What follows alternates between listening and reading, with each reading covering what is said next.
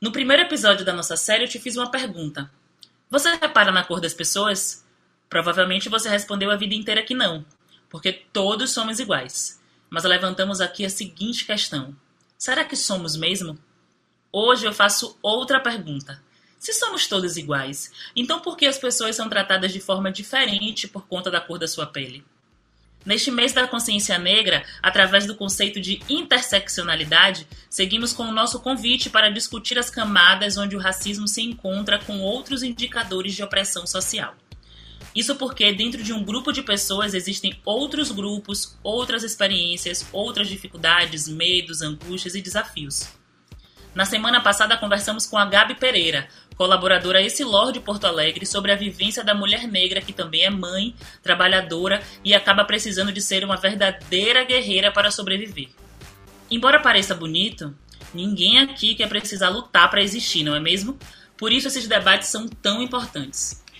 Nessa série de três episódios, abordamos e discutimos alguns temas de grupos específicos que precisam ser ouvidos em um bate-papo com o objetivo de compartilhar vivências e informar através dos bons encontros. Hoje vamos falar sobre os desafios do LGBTQIA negro. Sejam bem-vindos ao Essilor Apresenta Intersecções.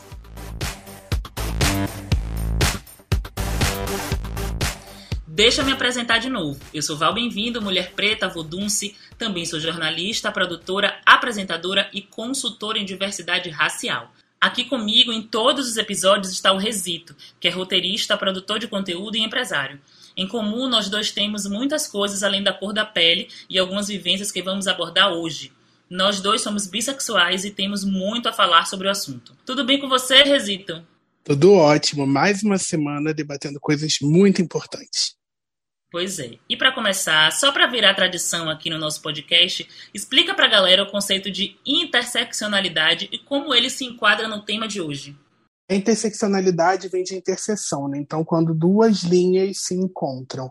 A interseccionalidade que a gente está falando aqui nesse especial é quando o racismo se encontra com outros marcadores de opressão social. No episódio de hoje, no caso, o tema é LGBTQIA negro.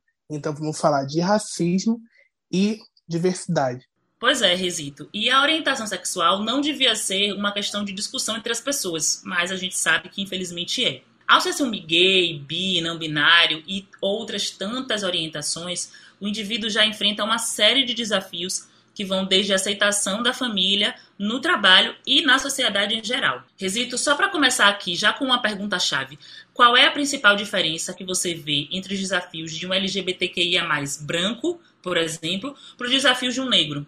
Então, eu acho que a gente sempre acumula, né? A gente. É, eu acho que a principal diferença é que a gente sempre acumula, parece uma gincana ruim, onde a gente, em vez de acumular pontos e brindes, a gente acumula é, pesos. Né? Mas eu também fiquei pensando aqui que para é, é, o LGBTQIA, é, a pessoa que é branca, é, é um primeiro peso também que ela ganha, né? É, diferente da gente que já sai da maternidade, aí já sai do útero, não necessariamente da maternidade, tendo que lidar com racismo. Pois é, Resito, é isso, né? Eu acho que a gente tem aí, eu acho que o racismo ali no Brasil ele é, um, é, é uma questão de marca. Quando a gente aparece, as pessoas veem que a gente é preta, né? Então, óbvio, é, esse é um marcador muito importante, porque a gente calado, a gente já está mostrando nossa negritude, não é isso?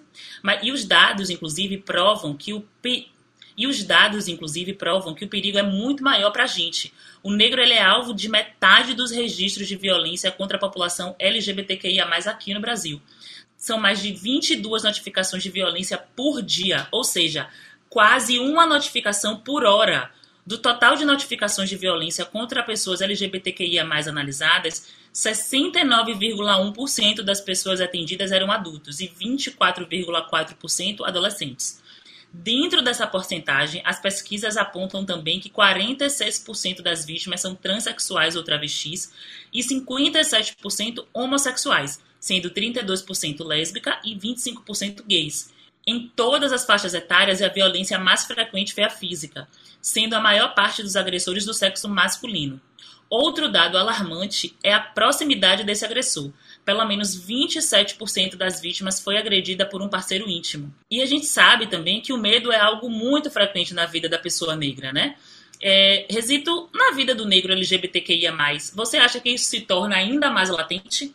Eu acho que, eu acho não, com certeza sim. Assim, o medo é, é além de acompanhar uma pessoa preta, é, quando você, assim, quanto mais escura a cor da sua pele, quanto mais afeminado você é, mais você está correndo risco. Você sabe disso. Quanto mais masculinizada você, não sei se a palavra é exatamente essa, mas é, você começa a ter umas neuras de não dar bandeira. É, no caso da nossa cor, a gente não tem, não tem o que disfarçar e nem, nem deveria, mas assim, a gente não, não tem o que fazer, porque é uma coisa que encontra a gente. Então você fica meio que é, com medo de, de sofrer mais, né? Então você tenta. É, você, enfim, é inaceitável, mas é um fato. É, é, isso, eu acho que são acúmulos de violência e a gente vai se blindando para sentir essa violência de formas menores, talvez, não sei se é exatamente essa palavra, né? Mas é, eu mesma sou uma mulher é, bissexual e eu me pego em alguns momentos não demonstrando é, é meus sentimentos, assim, né? Enfim, é, fazendo carinho de forma muito em lugares públicos e carinhos e aí eu tô, não tô falando de beijo, tô falando sei lá, de pegar na mão, de abraçar, de enfim, de demonstrar carinho mesmo de forma pública é, com, com minha, minha namorada, porque a depender do lugar que eu esteja, sabe? Assim, no Uber eu evito e, e, e, me percebo, às vezes, evitando chamar de amor ou com um apelido carinhoso que transpareça que a gente tem uma relação ali, justamente por isso, né? Porque a gente sabe que é assim. É, é, é, é uma coisa que, que a gente cresceu ouvindo, que é muito problemático, inclusive, mas é assim pô, já sou preta, eu, eu já sei que eu vou sofrer essa violência, deixa eu tentar não sofrer essa daqui. E é péssimo isso, né? Porque a gente faz isso de forma muito natural, né? A gente não, não racionaliza, porque eu acho que no momento que eu racionalizo isso, eu até corto isso na minha cabeça. Tem, tem coisa que a gente já caminhou muito. É, eu, particularmente, acho que você caminhou mais que eu, é, por conta da minha família, enfim. E eu acho que quando você mais você acha que já andou, quando você vê, você é, é, tá parado ali pensando, eu, eu, eu rompo com tudo e corro de fato esse perigo, porque, gente, é de fato correr um perigo, você não sabe o que pode acontecer. Né? Ou, ou eu me preservo. É uma escolha, até nisso, até nessa escolha, coloca a gente numa situação que você não sabe o que fazer mesmo, assim, você só quer sobreviver. É, a verdade é, é essa. Exatamente, é o medo. Né? Não, é, não tem a ver com. Eu estou muito bem resolvida com o que eu sou, você está muito bem resolvida com o que você é. Não é sobre isso. É sobre o medo mesmo de se expor e é. de. Porque isso mata, né? A homofobia mata, o racismo mata. Essas violências, elas matam, né? Então, assim, a gente não quer morrer, a gente quer viver, né? E às vezes a gente pensa em, em recuar, mas enfim, a gente. E eu acho que as pessoas, é, é, tipo assim, a gente tem medo de morrer, é, morrer mesmo, de ser morto. É, talvez eu acho que tem gente no, no, no país que pensa que. É, porque tem os traumas, a gente acumulou traumas também, né? Acho que toda pessoa preta acumula algum tipo de trauma. É, isso aí é, você ainda tenta correr atrás. Agora, a vida, de fato, é um, é um risco de vida, não é, é, é uma coisa que a gente sabe, que a gente vê, que a gente abre o jornal e vê isso, são dados. Pois é, e você falou da sua família, eu queria saber assim, você teve, já teve algum tipo de orientação especial de sua família sobre como se portar na rua, para você se preservar? Você já se viu passando por isso em algum momento? Olha, eu não sei se foi melhor não ter tido. Porque minha família é uma família preta, é, não, a minha família é dividida de pessoas brancas com pessoas pretas, mais pessoas pretas com a pele clara, que não se veem como são. E de pouquinho, eu não conheço ninguém LGBTQ mais na minha família. Quer dizer, né, que eu não conheço, que eu não falo, vai saber o que, que acontece. Mas então, assim, tudo eu fui aprendendo correndo atrás, assim, meio que correndo atrás do prejuízo, como as pessoas dizem, correndo atrás do prejuízo, mas nunca tive é, esse papo assim, não. Eu que tô tendo com a galera. Que eu falo, oi galera, vamos pensar aqui comigo. Às vezes rola. E, e acho que é importante também esse caminho, porque se você tiver tiverem pessoas mais novas na sua família que estão aí ou que vão nascer ainda e que forem gays e você vai ser também essa pessoa que vai ajudar e vai, enfim. E tem outra coisa, né, Resito? Porque segundo algumas pesquisas, a questão da violência contra a população negra LGBTQIA+, é agravada por questões de gênero, classe e raça. Ou seja, o gay, negro e pobre corre mais riscos que os das demais classes sociais e tem um quadro muito mais dramático na questão da insegurança social. Resito, você enxerga isso no meio que você vive e cresceu? Então, eu sou do subúrbio do Rio, mas dentro do subúrbio eu tive um lugar, enfim, moro num condomínio é, com uma condição social melhor, assim. Então, as pessoas aqui iam para Disney no, no, no, nas férias, enfim. É, teve todos os acessos é, que as pessoas em volta do condomínio não tiveram. E eu lembro, eu sempre falo isso, que eu, é, desde criança, o que, se você for ver, as pessoas tinham medo de ser gay, as pessoas tinham medo de serem acusadas de ser, porque você sempre é acusado de ser gordo, você sempre é acusado de ser preto, você sempre. Só que dessas coisas você não precisa. É, quer dizer, de nada você precisa é, se defender, assim, né, de que não sou e tal. Mas eu lembro que as pessoas tentavam controlar, era, era a sua chance de poder controlar alguma coisa, era, é a sua sexualidade. Então eu acho que eu lembro que tinha, tinham muitas pessoas que eram é, com a pele muito mais escura que a minha e elas, elas tinham menos poder aquisitivo, tinham mais, menos dinheiro e elas sofriam muito mais com as, com, com, as outras intersecções que rolavam com elas, né? Eu acho que ser gay é, era uma coisa que pesava, que as pessoas aproveitavam para poder é, pesar nela mesmo, para atacar aquele peso nela. Eu lembro das pessoas tentando muito não ser. Assim, é inadmissível eu ser, entendeu? Elas estavam é, constantemente é, pensando nisso, e eu também. É, eu acho que é isso é, é isso, né? Assim, a gente percebe que há uma negação em diversos momentos da, da nossa vida sobre quem a gente é, né? Claro que a gente pode se questionar, porque a vida é uma eterna interrogação, a gente se questiona o tempo inteiro. Mas a gente negar o que a gente é, a gente percebe que tem muito mais uma, uma questão externa do que interna, né? Porque o outro aponta como errado, isso que você falou, né? Você é apontado, você é acusado de ser algo como se isso fosse uma coisa errada. E de fato, nós somos o que somos e tá tudo bem. É, eu sempre falo que eu, eu, eu, na minha família, eu sempre fui gordo, sempre fui uma, fui uma pessoa gorda. E eu só fui descobrir que eu era gordo, que era um grande problema quando eu saí. Porque as pessoas falavam, você é gordo. E eu, e eu lembro que eu falava assim, ah, tá. e o que, tem de mais disso? Então você sempre é acusado, e aí você gera o gatilho de você tentar ser uma coisa que você não é. Que quer dizer, é, que você não é. E agora a gente vai falar sobre o mercado de trabalho. Porque as taxas de pessoas negras e LGBTQIA, são acima da média nacional no Brasil com 17,2% e 21,6%, respectivamente. Muitas empresas não respeitam a demografia brasileira de inclusão e diversidade no ambiente de trabalho. Quando esses profissionais conseguem ingressar no mercado, suas experiências também são marcadas por violência e muito preconceito. Resito, como você enxerga o LGBTQIA mais negro nos lugares em que você trabalhou? Então, eu, eu trabalho com comunicação, audiovisual a vida inteira, né? E aí eu lembro, eu tenho o hábito de sair pela empresa para ver se tem, para ver se eu acho alguém. é, já trabalhei em grandes empresas e eu sempre dou uma voltinha é, para ver se tem. No meu, no, nessa minha área, da nossa área é, de comunicação, a gente vê muito, mas também muitos é, lugares específicos. Assim, eu sempre falo isso, as pessoas pensam que o meio é, audiovisual, do artístico, ele é muito inclusivo para a pessoa LGBTQIA+, mas ela, ele não é.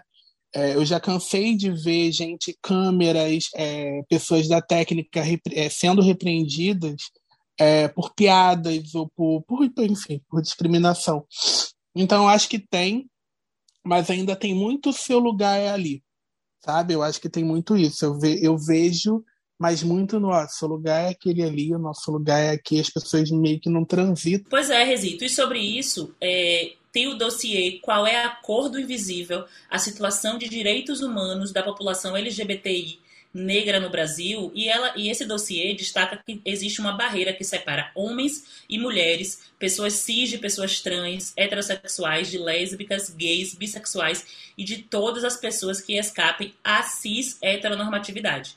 Esse obstáculo se torna, obviamente, ainda mais forte quando as pessoas são negras, né? E aí eu queria saber de você, Resito, se em algum momento você já se viu em situações complicadas por conta da sua orientação sexual e cor da pele. Então, eu, é, é o que a gente falou antes, né? Do acúmulo. Então, você passa por isso. É, no começo da carreira, principalmente, você tende a ficar esquisito, você não sabe se você peita essa situação, se você é, deixa para lá. Hoje em dia, eu tenho a segurança maior de, de peitar, mas eu já passei por coisas, já vi gente passando, é, por esse tipo de coisa. Já defendi, já fui demitido por defender pessoas. Mas estou super bem com a minha consciência. Hoje em dia eu estou ótimo. Problema de quem me demitiu, querido. Porque se eu não tivesse me demitido, você ia ficar com um profissional incrível e maravilhoso. É, um profissional incrível e maravilhoso que ia falar muito sobre inclusão dentro dessa empresa, né? Então, tenho certeza que quem perdeu foi essa empresa. E é isso, assim, né? Tem uma coisa também que que em alguns momentos a gente está cansado, né? Acho que as pessoas precisam compreender que lutar cansa, cansa mesmo, cansa fisicamente, inclusive, assim, né? E, e você falou uma coisa assim aí sobre é, em alguns momentos você defendeu, em alguns momentos você se defendeu, você defendeu o outro, falou sobre. E, e, e é isso, a gente tem que estar o tempo inteiro com as armas em punho, né? Pra ficar, a gente tem que estar o tempo inteiro ligada para que nenhum detalhe passe. E aí eu queria aproveitar esse momento para dizer para as pessoas que estão ouvindo a gente que a gente luta porque a gente precisa. A gente não queria, a gente, se a gente, fosse, a gente pudesse escolher, a gente não estaria falando sobre racismo, machismo, homofobia o tempo inteiro, né? Mas são coisas que estão aí que a gente não vai deixar de falar, né? E também tem muita gente que trava. É, é, são situações é, que são muito. É, eu ia usar uma palavra péssima, mas não estou achando outra, mas são, são, são situações muito injustas. Sim. Então tem gente que trava. Então eu, a minha personalidade é de quando eu vejo que uma pessoa travou e eu tô indo, eu vou e, e defendo ela, pelo menos para dar um alerta. Se ela não quiser seguir comigo, também paciência. Mas tem gente que trava, são situações que, que geralmente te deixam numa posição assim de muita vergonha, porque geralmente é pública, é, então você se sente, tá me faltando a palavra, que é uma palavra que é muito mais ideal, mas você se sente constrangido a isso. Você, são, são, são situações constrangedoras. E você fica num impasse de vai, não vai, e sempre que alguém trava, acho que é o ideal você pegar a mão da pessoa e, e tentar conduzi-la, mas também quem não faz, tudo bem, que a gente entende que o negócio. O coro canta e canta forte para o nosso lado. E às vezes até quem faz, em algum momento, não vai querer fazer, porque é isso, né? A gente tem tanta demanda para dar conta, e às vezes a gente só não quer mesmo, né? E fala assim: ah, Exatamente. Hoje eu não vou militar. Ainda tem outra coisa, né? Porque não acaba por aí. Negros são, inclusive, sexualizados e objetificados em aplicativos de relacionamento gay, gente. Vocês acreditam nisso? Tem muitos usuários dos aplicativos que acabam relatando, inclusive, sobre o tamanho do falo no início das conversas. É, realmente, eu não sei não, viu? E segundo algumas pesquisas, o racismo ele é estrutural e está presente em todas as instâncias da sociedade. Inclusive no namoro, né, Resito? Então, não, o trabalho nunca pode parar. Parece que veio com uma, viemos com uma tarjinha. É, tem, cara, tem é, na questão é, de relacionamento, na questão romântica, é aí que a gente segue por um caminho que tem várias, várias ramificações, né? Então tem o, o, homem negro que ele tem que ser bem dotado. Eu não sei nem o que, que acontece com um homem negro que, que chega na hora e não atende essa expectativa. Eu acho que, sei lá, é, é, uma, é pesada, é uma expectativa pesada em cima de uma pessoa. É, tem a pessoa que é, é, gorda, tem a pessoa que é preta e gorda, que também sofre essa rejeição. Tem a mulher preta, que ou ela é sexualizada, ela é tida apenas para o sexo, como a grande cor do pecado. Esse termo, ele, ele me irrita tanto, é, de que ela é fogosa, e aí o que dá direito também das pessoas quererem tocar é, como se fosse um objeto mesmo, e tem a mulher que não é escolhida. Eu lembro muito, da falando da minha infância também, de, dessas meninas pretas que não eram escolhidas, que elas não eram relevantes para namoro, elas eram as melhores amigas. Gente, hoje em dia, né, a gente olha para trás e percebe. É, é, complicado, gente. É complicado. Eu acho que é complicado é uma palavra, é uma frase boa para explicar, porque eu, é muito difícil entender assim, porque nem a gente entende porque que a gente passa por isso. Não é que a gente entende porque a gente está passando por isso, não, né? A gente está sobrevivendo porque mandaram, estão fazendo a gente passar. É complicado, né? É muito complicado, mas a gente segue na luta. A gente não vai parar. E eu não vou. Infelizmente, os desafios do LGBTQIA são impossíveis de enumerar. Por aqui, até por conta da limitação da nossa vivência, não conseguimos abordar todos hoje, mas é importante que estejamos sempre atentos às pessoas e seus enfrentamentos individuais para que esses marcadores sejam cada vez mais neutros mulheres e homens trans negros e negras, mulheres lésbicas negras, homens negros gays, entre outros sujeitos da comunidade LGBTQIA+, estão mais vulneráveis por terem menor proteção do Estado e não podemos nos acomodar com pesquisas e dados cada vez mais perigosos para as nossas vidas. Resito, um prazer sempre dividir esse podcast com você e muito obrigada pela troca de hoje, viu? Eu que amei, Val. Até semana que vem. Pois é, chegamos ao fim do nosso segundo. Esse LOR apresenta intersecções. Ao longo do mês, a Esse LOR convida a todos a refletir e conversar sobre interseccionalidade. Na semana que vem estaremos de volta com um novo tema para refletirmos e conversarmos juntos. Até lá!